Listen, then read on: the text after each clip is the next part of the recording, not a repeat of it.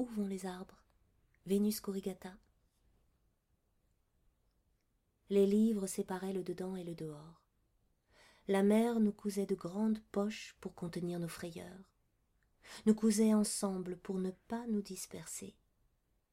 Les bombardements fumaient le miroir où elle nous cachait avec nos jouets. La guerre terminée, elle épousa des guerriers, des soldats de plomb. La maison s'enfonçait à mesure qu'elle se mariait et que nos larmes couraient sur ses joues. Mains tendues par les ouvertures, nous ramassions les passants attardés et les enfermions entre les pages, telles fleurs séchées. Le chiffon de la mer effaçait les pas, apaisait le désarroi de l'air. Des appels d'enfants criblaient les battants à la tombée du jour, traversaient les livres, nous perforaient. Comment retrouver la texture des pages et restituer l'ordre des fenêtres et des mains emmêlées.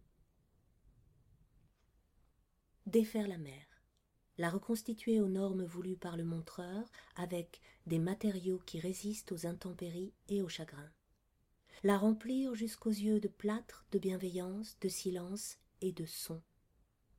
Un fil de fer flexible pour le sourire, deux boutons pour les yeux, attendre qu'elle sèche pour inciser la bouche et lui inculquer parole et douleur. Pas de sang menstruel, ni duvet pour le triangle, mais une robe pour qu'elle se sente moins seule. Suspendue à un clou, ses jambes s'écartant et se refermant au claquement de la porte. Nous nourrirons la mère de pommes et de noix, la marierons, son effigie donnera naissance à de bons enfants. C'était novembre en pluies acides et neiges noircies par l'usage. Nous classions les feuilles mortes par ordre de taille pour faciliter la tâche de la forêt absente pour des raisons connues d'elle seule. Les parents partis avec la porte nous prenions les flaques d'eau pour des criques, les cailloux pour des météorites, les meutes de vent pour des loups. Un enfant se liquéfiait dès qu'un flacon touchait terre. Nous pouvions tenir jusqu'à l'épiphanie, manier nos pieds comme des jouets, en attendant une redistribution des parents. Il nous arrivait de les apercevoir entre deux couches de terre. Le coup de pied asséné au sillon faisait crier un caillou. Mais ce n'était qu'hallucination de bûcheron à la herse rouillée. La mer engouffrait des bûches, dépeçait des neiges, excitait la hargne des volets qui s'entretuaient pour la lumière.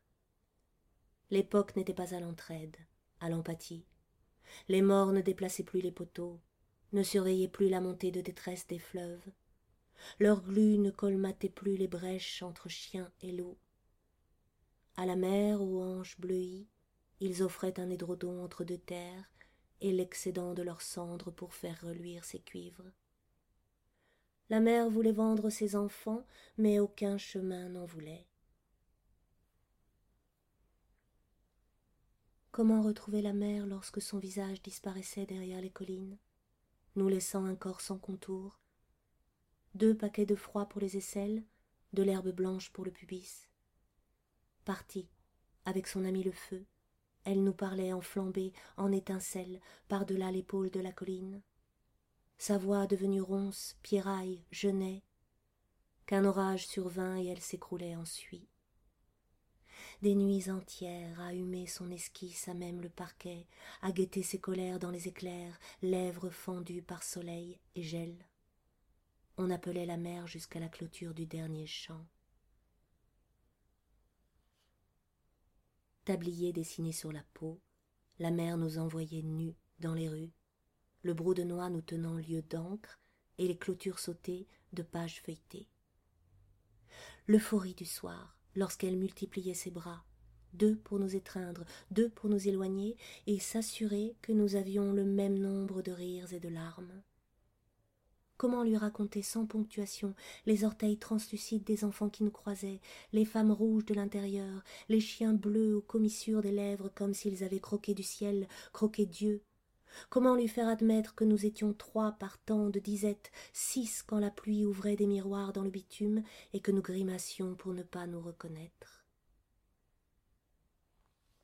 Elle rompait le pain comme on ouvre un livre. lumière effritée avec la croûte scintillante. Sa voix de neige triste refroidissait la soupe et couvrait d'engelures nos doigts. Entre la mer et nous, il y avait l'ombre de l'hiver. Chassé par la porte, il revenait par la fenêtre, nous narguait, s'attablait entre le tumulte des arbres et les vocalises disloquées des pigeons. Les arbres, disait-elle, ne sont que support pour vent fatigué d'enjamber les haies. Les pigeons, débris d'ardoises. Arbres et pigeons sont éphémères comme la montagne et les saisons. Seules les marmites et les mers sont éternelles, protégées par leur suie.